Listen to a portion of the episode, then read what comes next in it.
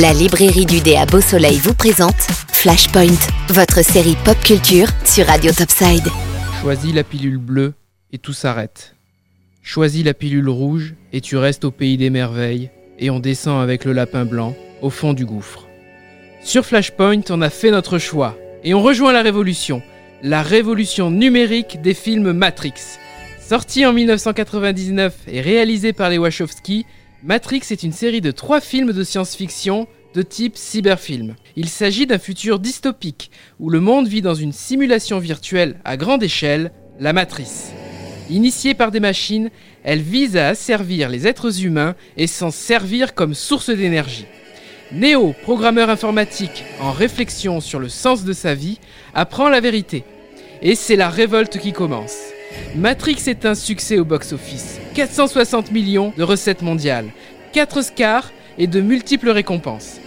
Il est le premier film à incorporer le fameux bullet time, ce principe visuel qui use d'un ralenti de personnages en action avec une caméra qui filme à une vitesse normale.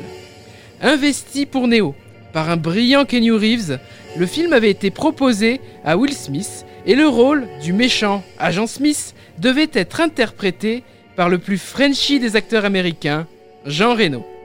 D'autres personnages sont iconiques de la saga. C'est le cas de Lambert Wilson, qui incarne le méchant, le mérovingien.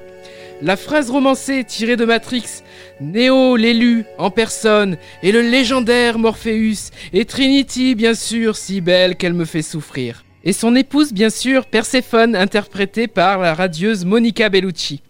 Vous l'aurez compris, un casting 3 étoiles pour la saga, mais surtout une prouesse visuelle avec des effets spéciaux époustouflants.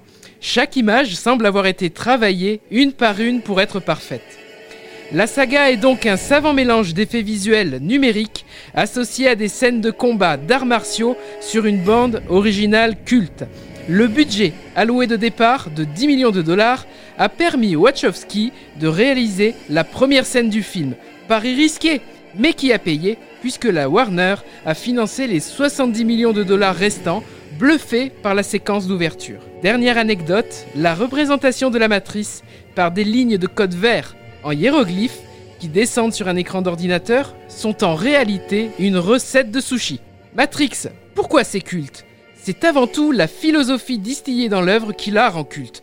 L'oppression des humains par des machines informatiques, la révolte opérée par une poignée de résistants nous rappelle bien l'histoire de la nuit des temps, portée à l'heure actuelle.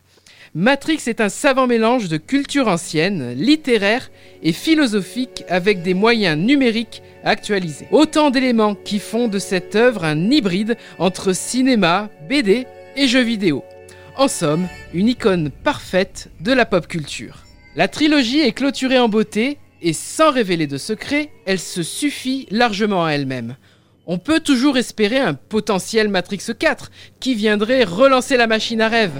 Il deviendra réalité le 15 décembre de cette année, car oui, un Matrix 4 est bien en cours de tournage, mais ça, ce sera dans un prochain Flashpoint.